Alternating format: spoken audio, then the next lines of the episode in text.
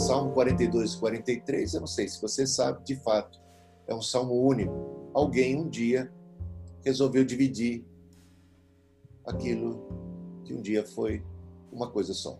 Salmo 42 e 43. Você vai observar. Eles são um único salmo. Vamos fazer a leitura então? Assim diz: Assim como a corça suspira pelas correntes das águas, assim por ti, ó Deus, suspira minha alma. A minha alma tem sede de Deus, do Deus vivo. Quando irei e me apresentarei diante da face de Deus? As minhas lágrimas têm sido meu alimento dia e noite, enquanto me dizem continuamente: E o seu Deus onde está? Lembro-me destas coisas e dentro de mim se derrama minha alma, de como eu passava com a multidão do povo e os guiava em procissão à casa de Deus, em gritos de alegria e louvor, multidão em festa. Porque você está abatido, minha alma, porque se perturba dentro de mim, espere em Deus, pois ainda o louvarei, a Ele meu auxílio e Deus meu Sinto abatida dentro de mim a minha alma. Lembro-me, portanto, de ti nas terras do Jordão, no Hermon e no Monte Mizar. Um abismo chamou outro abismo. Ao ruído das tuas cachoeiras, todas as tuas ondas e vagas passaram sobre mim. Contudo, o Senhor, durante o dia, me concede a sua misericórdia, e de noite está comigo o seu cântico, uma oração ao Deus da minha vida. Pergunto a Deus, minha rocha, por que te esqueceste de mim? Por que hei de andar eu lamentando sob a opressão dos meus inimigos? Os meus ossos se esmigalham quando os meus adversários me insultam, perguntando sem parar: e o seu Deus? Onde está? Porque você está abatido, a minha alma, porque se perturba dentro de mim.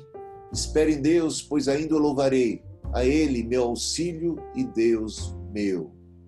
Salmo 43. Faz-me justiça, ó Deus, e defende a minha causa contra a nação infiel. Livra-me dessa gente fraudulenta e injusta, pois tu és o Deus da minha fortaleza, porque me rejeitas. Porque hei de andar eu lamentando sob a opressão dos meus inimigos? Envia a tua luz e a tua verdade para que me guiem e me levem ao teu santo monte e aos teus tabernáculos. Então irei ao altar de Deus, de Deus que é a minha grande alegria. Ao som da harpa eu te louvarei, ó Deus, ó Deus meu. Porque você está batido a minha alma porque se perturba dentro de mim? Espere em Deus, pois ainda o louvarei. A Ele, meu auxílio e Deus meu. Reparou a conexão entre um salmo e outro? Veja como começa o Salmo 42.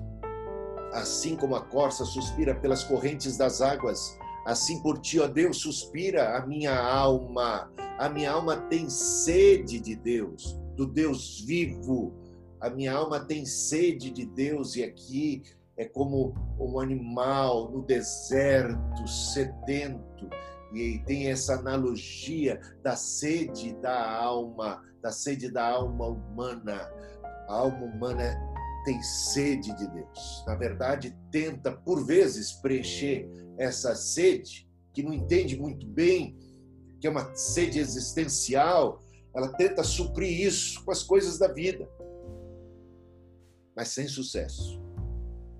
A sede permanece. A sede da alma. Santo Agostinho disse que isso se deve ao fato de termos sido criados por Deus com um tremendo vácuo dentro de nós, que só pode ser preenchido pelo próprio Deus. Deus colocou o infinito dentro do homem. Nós fomos criados por Deus e para Deus, de modo que a gente não funciona bem sem Deus que a gente continua sedento faminto sem Deus, sem o pão vivo que desceu do céu, sem o Cristo que é a água viva. Quantas expressões bíblicas falando do Deus que mata a nossa sede, do Deus que é a fonte da vida, que tanto almejamos, que tanto ansiamos. Falava para vocês há pouco tempo de uma experiência que tive no ônibus quando um bêbado falava em alto e bom som e como bêbado falava com um, falava com o outro, não tinha muita gente naquele ônibus.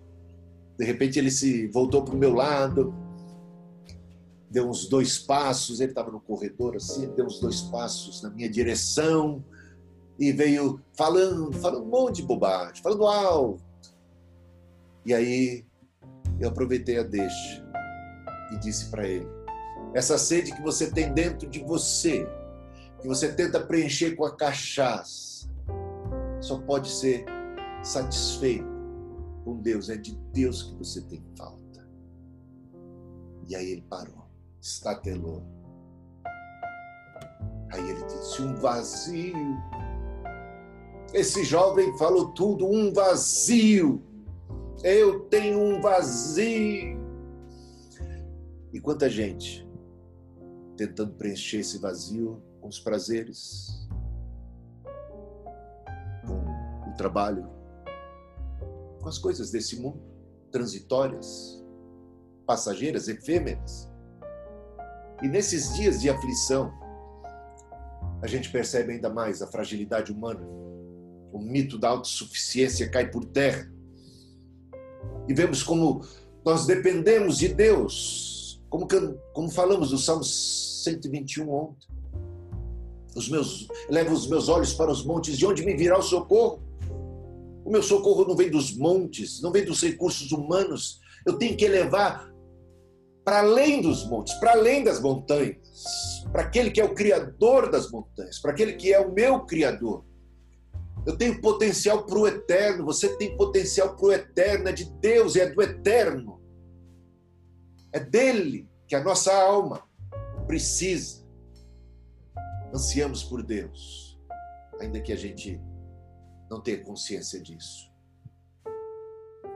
É Ele que muitas vezes falta. E na hora da angústia, porque esse salmo é composto num momento de muita aflição, de muita angústia, de muito questionamento, do silêncio de Deus. Veja só, versículo 3: As minhas lágrimas têm sido meu alimento dia e noite sem cessar. É um, é um, período difícil de deserto, de angústia, dia e noite a choro, a lamento.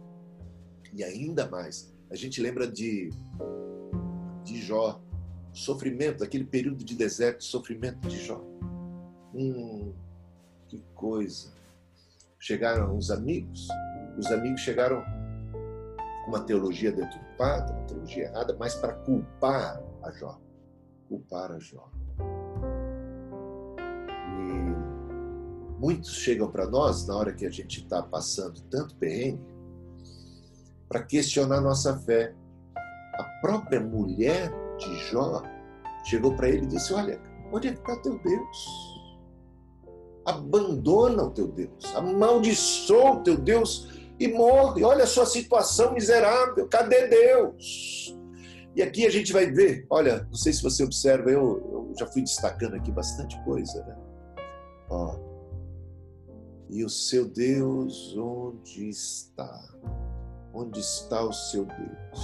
Mais abaixo, versículo 9. Porque te esqueceste de mim? Porque hei de andar eu lamentando sobre a opressão dos, dos inimigos, dos meus inimigos, que dizem, versículo 10, finalzinho, e o seu Deus, onde está? Entra no capítulo 43, né, no Salmo 43, e veja os questionamentos novamente. Por que me rejeitas? Por que hei de andar eu lamentando sobre a opressão dos meus inimigos? Então, é um salmo repleto de questionamentos, de questionamentos daqueles que nos oprimem e ainda zombam, ridicularizam a nossa fé como se ela não valesse de nada. E uma coisa que de alguma maneira traz alento, mas também de alguma forma aumenta a dor, pelo contraste, é versículo 4. Lembro-me destas coisas e dentro de mim se derrama minha alma. Que coisas que ele lembra e acaba chorando ainda mais. De como eu passava com a multidão do povo e os guiava em procissão à casa de Deus, entre gritos de alegria e louvor, multidão de festa. Ele lembra dos momentos auspiciosos, momentos festivos, momentos de alegria, de louvor, de bênção, de festa. E aí daquela pontada no coração. E agora? Como tudo está tão diferente. Às vezes a lembrança e a memória aumenta ainda mais a dor. Não é? O contraste estabelecido entre o que foi e o que é e esses tantos porquês. Onde está o teu Deus? Onde está o teu Deus? E agora tem mais questões aqui, mas só que essas questões são de outro nível. São questões que a gente faz para nós mesmos quando nos encontramos chorando, abatidos, até mesmo duvidando, duvidando, chegando ao ponto de quase escorregar quase cair da fé. Olha o versículo 5. Algo que nós devemos fazer quando nos sentimos assim, tão mal, tão sedentos e tão abatidos. É um auto-questionamento. Por que você está abatida, ó minha alma? Por que te perturbas? Por que se perturba assim dentro de mim? Duas questões que a gente faz a, a nós mesmos em momentos como esse, que devemos fazer. Por quê? Por que está chorando tanto? Por que está tão abatido? E aí, uma palavra de ânimo. Espera, espere em Deus. Uma palavra de ânimo cheia de esperança, pois ainda o louvarei. A Ele, sim, a Ele, meu auxílio, meu Deus. Meu auxílio, meu Deus, que não me abandonou. Socorro bem presente na tribulação. Eu estou passando por esse turbilhão. Parece que fui abandonado. Não compreendo esse silêncio de Deus. Não compreendo porque a resposta não vem imediatamente, porque o socorro não se manifesta instantaneamente. Mas eu sei que o meu redentor vive. Eu sei. Espero em Deus, porque está abatido a minha alma. Deus é vivo. Deus está presente. Ele é meu auxílio, Ele é meu Deus. Ainda o louvarei. Ainda vou voltar aqui para um momento de festa.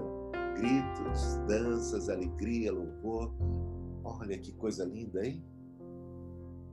Você tem essa esperança, essa fé viva em Deus, mesmo quando você passa por tanto deserto, choro, tristeza, questionamentos.